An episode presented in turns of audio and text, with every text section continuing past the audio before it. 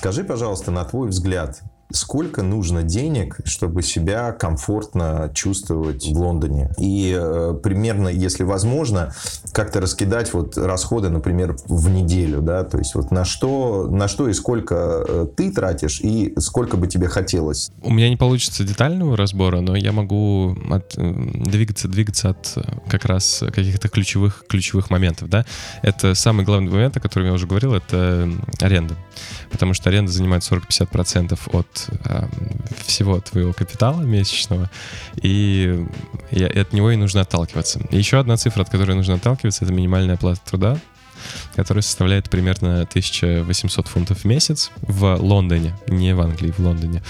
И, соответственно, тут, тут мы уже начинаем рассчитывать. Если ты живешь с кем-то в квартире, эм, Э, в четырехкомнатной квартире с, там, с людьми, которых ты не знаешь, или со своими друзьями, ты, скорее всего, платишь где-то в районе 700, 700-800 фунтов, и, и остается у тебя всего 1000, да?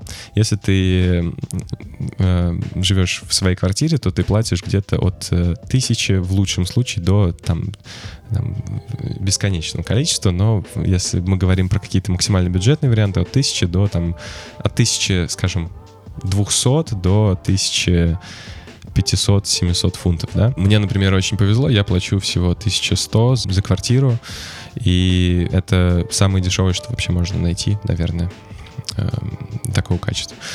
И вообще квартиру, в которой не надо, которую не надо с кем-то делить. И, э, и здесь уже остается всего сколько, 700 фунтов. То есть э, на еду уходит еще, наверное, в районе э, 100 фунтов в неделю то есть это 400 фунтов. И транспорт тоже достаточно дорогой. Если мы покупаем Oyster карточку, это как аналог, наверное, тройки, то стоить она будет, если я не ошибаюсь, 120 фунтов. Это тоже очень много.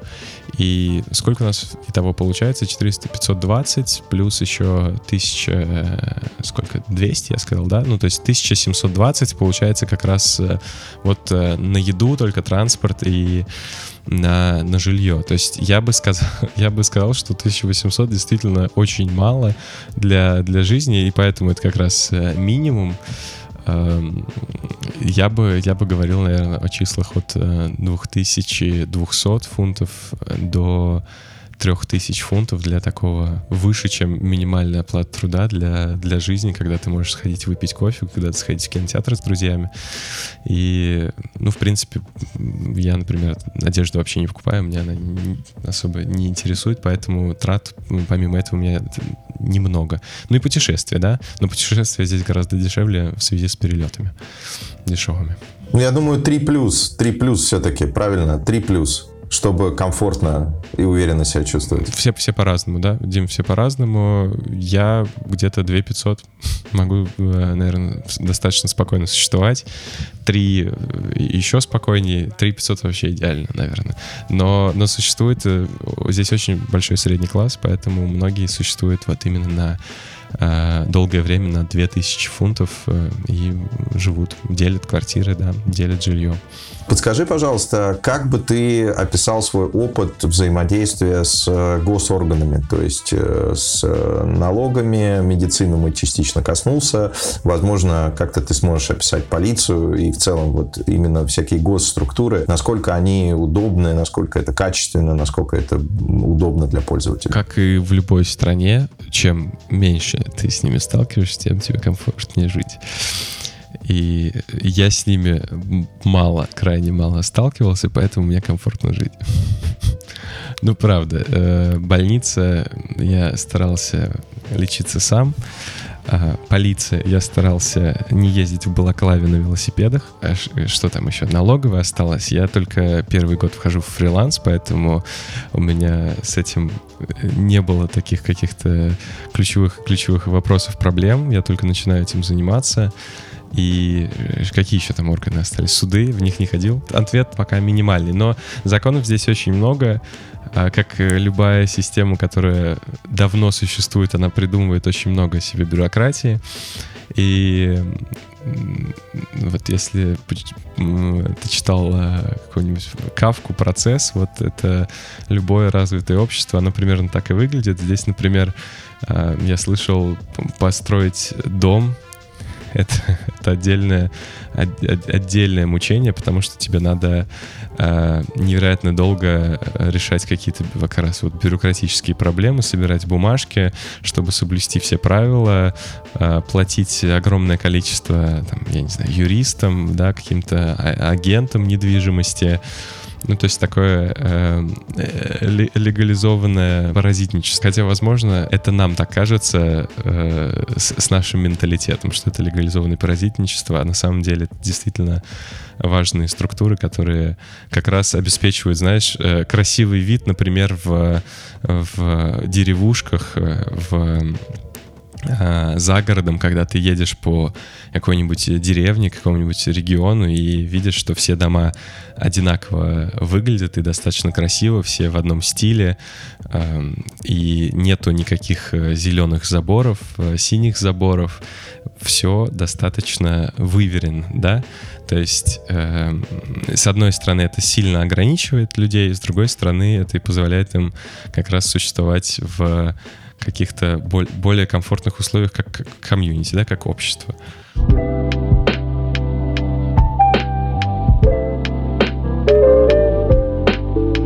Хочу с тобой сейчас поговорить про работу. Расскажи, пожалуйста, как ты сейчас зарабатываешь и в чем суть твоей работы заключается? Я режиссирую проекты разных форматов, от короткометражных фильмов, реклам, клипов, заканчивая документальными э, фильмами, сериалами.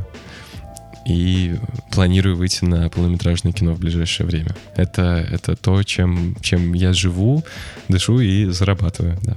Расскажи, пожалуйста, как тебя находят и, может быть, какие у тебя superpowers, то есть почему люди э, хотят или выбирают работать с тобой? Не знаю, видел ли ты какие-то мои работы, я могу рассказать, э, с кем я работал.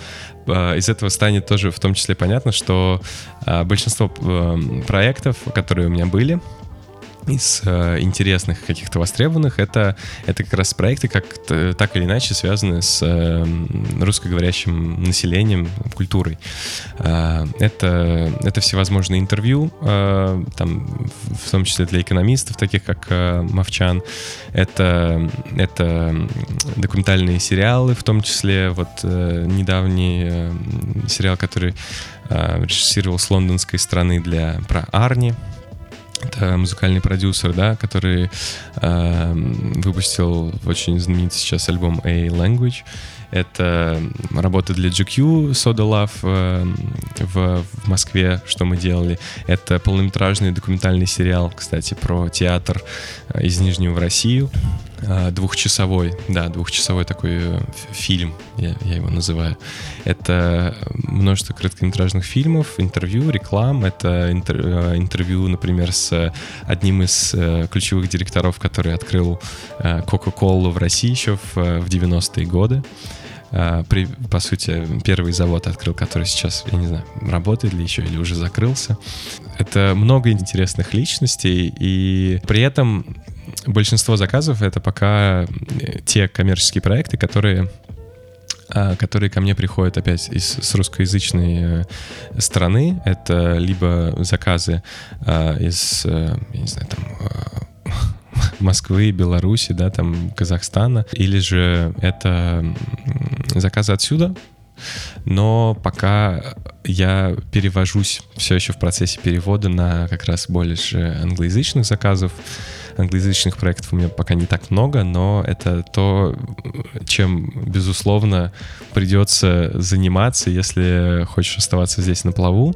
И мне это тоже в том числе интересно. Почему этим надо заниматься? Потому что хоть и русскоязычная культура здесь огромна, здесь очень огромное количество людей, эм, я, кажется, в том выпуске даже говорил, э, сколько здесь э, учащихся, и сколько здесь русских живет в Великобритании.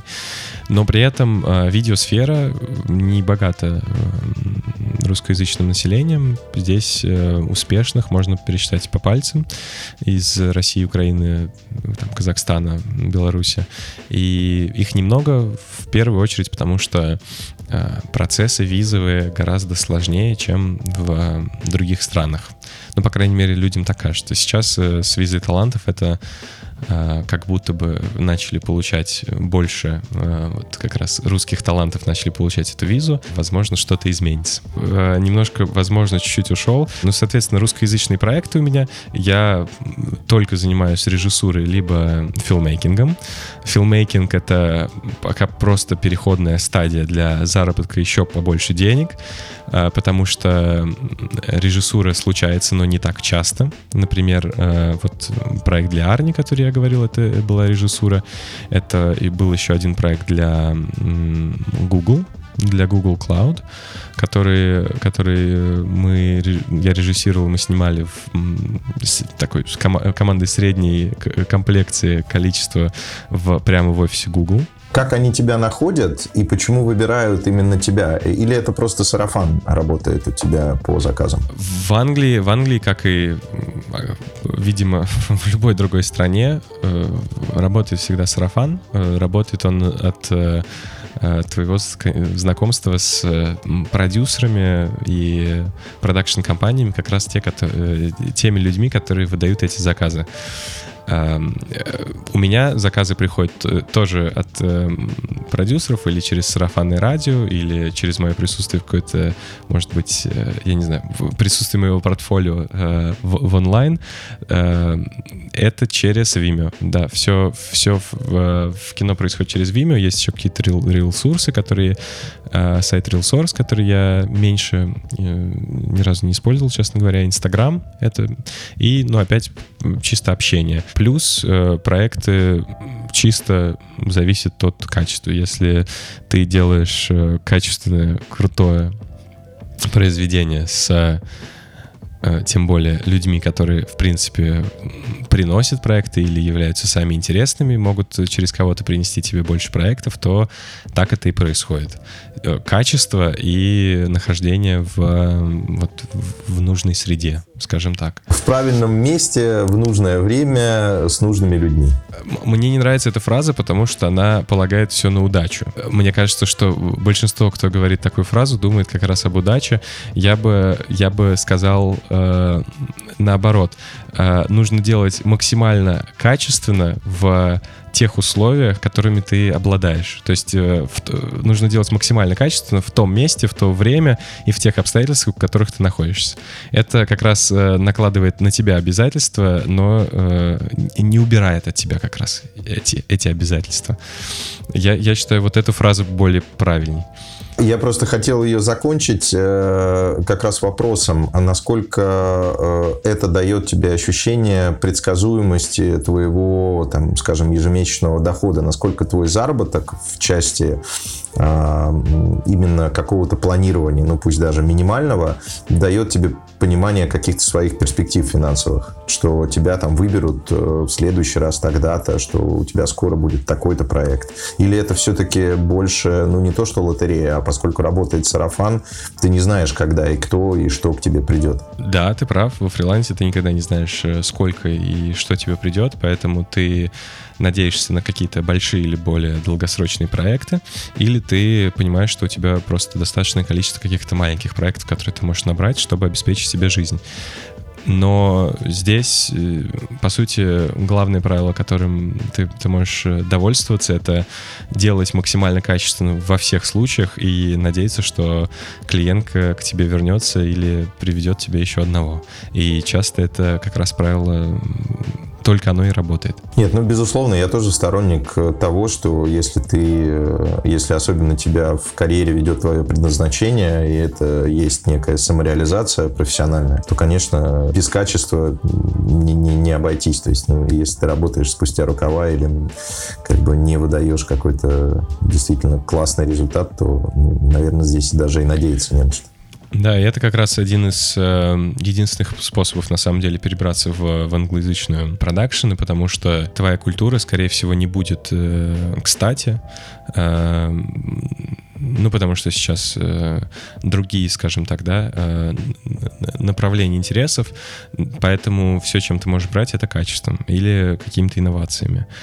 На инновации, на качество всегда смотрят, закрыв глаза на там, я не знаю, ну, чаще смотрят, закрыв глаза на твою национальность, э, культуру, возраст. Э, если ты инновационен и, и профессионален, то всем от этого будет только выгоднее. Ты отметил какие-то для себя отличия в работе при взаимодействии с э, вот, локальными, международными или английскими заказчиками своими в сравнении, например, с российскими коллегами?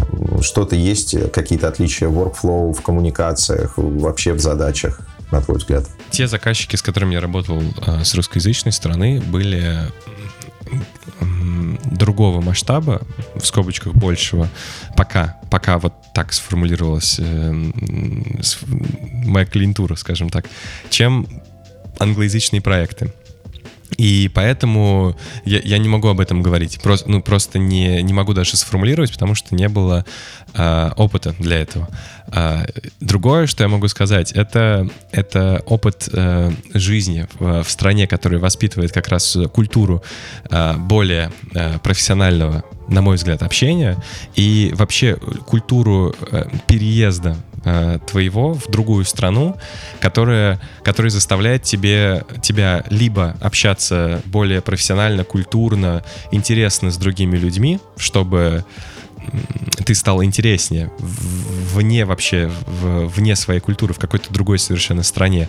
Либо э, обратно, это ты становишься никому не интересен и становишься одинок. И когда тебя воспитывает именно такая культура э, переезда, то ты переносишь ее и на работу.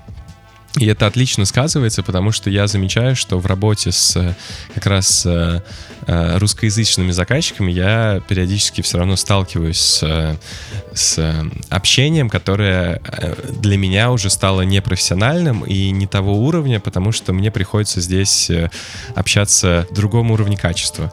И, и я понимаю, как мой уровень общения который все еще следует дальше развивать, он уже приносит э, свои плоды от того, от, от самого, вот это, от этого софт-скилла, потому что заказчики продолжают идти, потому что они понимают, что они получат, опять же, то же самое критическое мышление, рациональный и честный взгляд, объективность.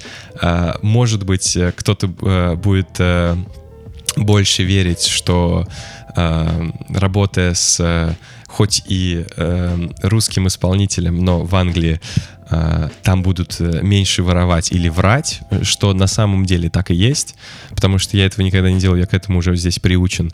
И, и в принципе, с тобой всегда будет культурное общение, не будет никакого хамства и э, тем более там обзывательств, но или даже просто вальяжности никакой не будет, которая достаточно часто тоже в общении между людьми, я не знаю, я замечал в России. Здесь это тоже есть, и, наверное, вот сейчас продолжает мысль, я думаю, что это как раз культура не обязательно даже столько страны другой, сколько культуры другой страны, плюс культура твоя, человек, который переехал, который должен ну, тут начинать э, крутиться, вертеться и быть более профессиональным, чтобы на тебя обращали внимание. Вот это очень сильно сказывается в положительную сторону. Я это замечаю за собой, и большое количество комплиментов за работу как раз э, получаешь именно от э, soft skills-ов. А скажи, ты не развил бы в себе эти skills-ы до такого уровня, оставаясь, например, в России, работая из России, например, над какими-то международными проектами? Э, это именно Англия тебя как подтолкнула вот так вот развиваться и достигать такого уровня качества и soft skills-ов? Ну, это, это сложный вопрос, он гипотетический. Я, я, у меня нет на это точного ответа, только предположение. Наверное, я бы, я бы, я бы стал профессиональнее и качественнее общаться, если бы я работал из России с международными брендами. Эм, но, опять же, надо понимать, что международные бренды в России часто представлены как раз русскими, да, поэтому ты все равно общаешься с русскими, а не с международными брендами напрямую. Поэтому это, это, это сложный вопрос. Э, наверное, наверное, я бы получил эти навыки, но в меньшей степени.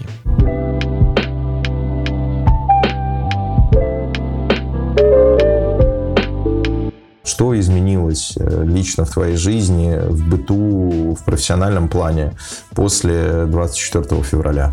И как именно? Невероятное давление, да, невероятная э, грусть и э, горе, э, грусть от происходящего и горе, что происходит, и это сильно сказывается на твое нахождение, наверное, в совершенно другом культурном контексте. Понятно, что хочется ну, смотрите, да, как, я не знаю, там, э, вырежете, не вырежете, хочется, конечно же, мира.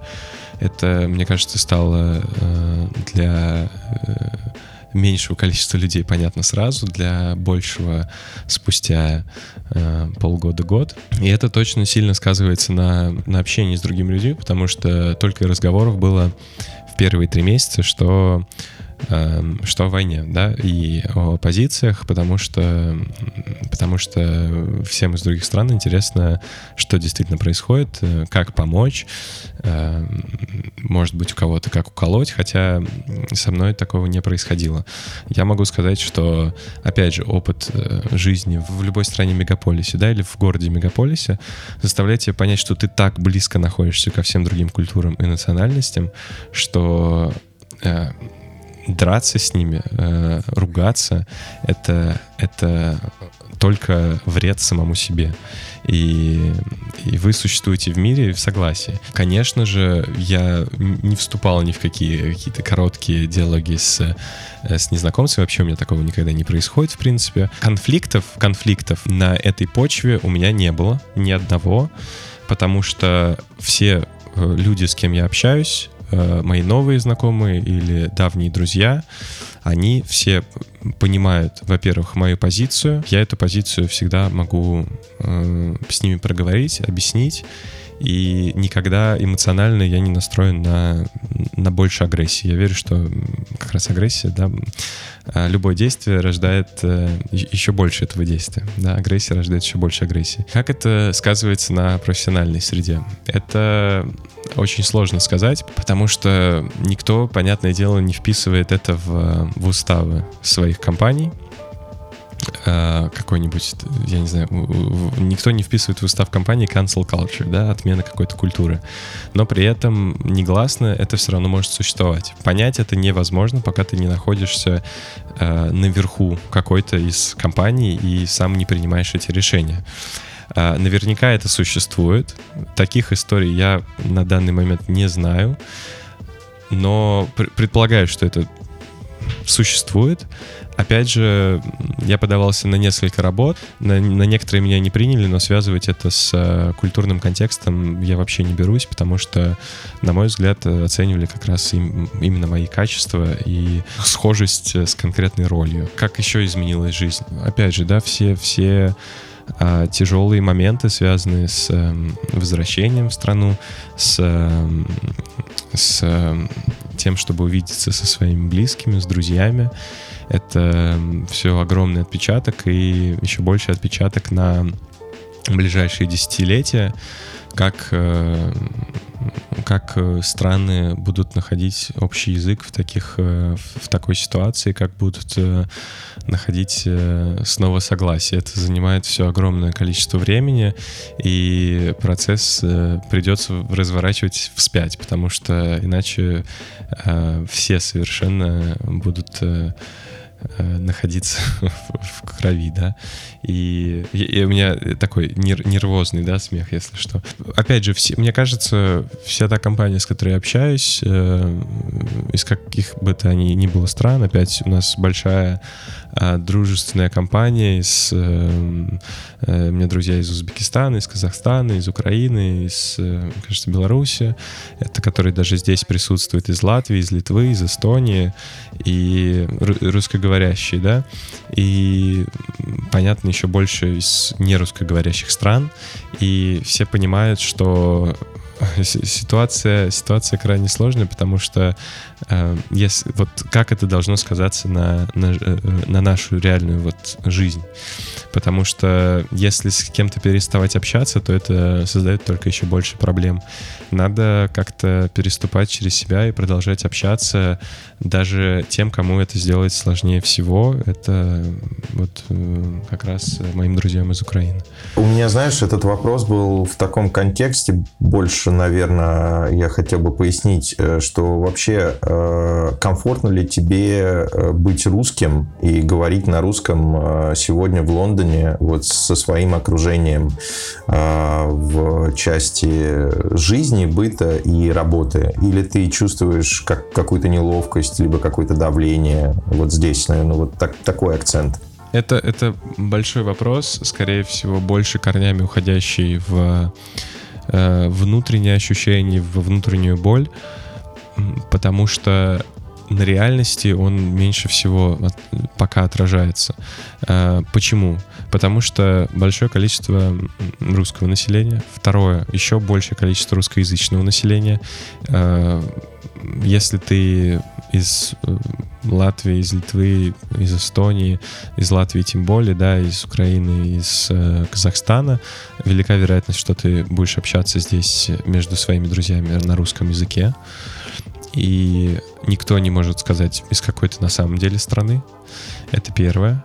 Второе, здесь идут на конфликт, как и в любой стране, только те, кто, наверное, не соображает и хочет причинить другому человеку боль, таких я пока не встречал. Поэтому, опять же, наверное, не так много проблем это принесло, кроме внешних проблем. Но внутренние переживания достаточно большие, поэтому э, тот или иной раз, да, как ты себя остановишь и не будешь э, повышать голос где-то в общественном месте на, на родном языке. Это правда, да.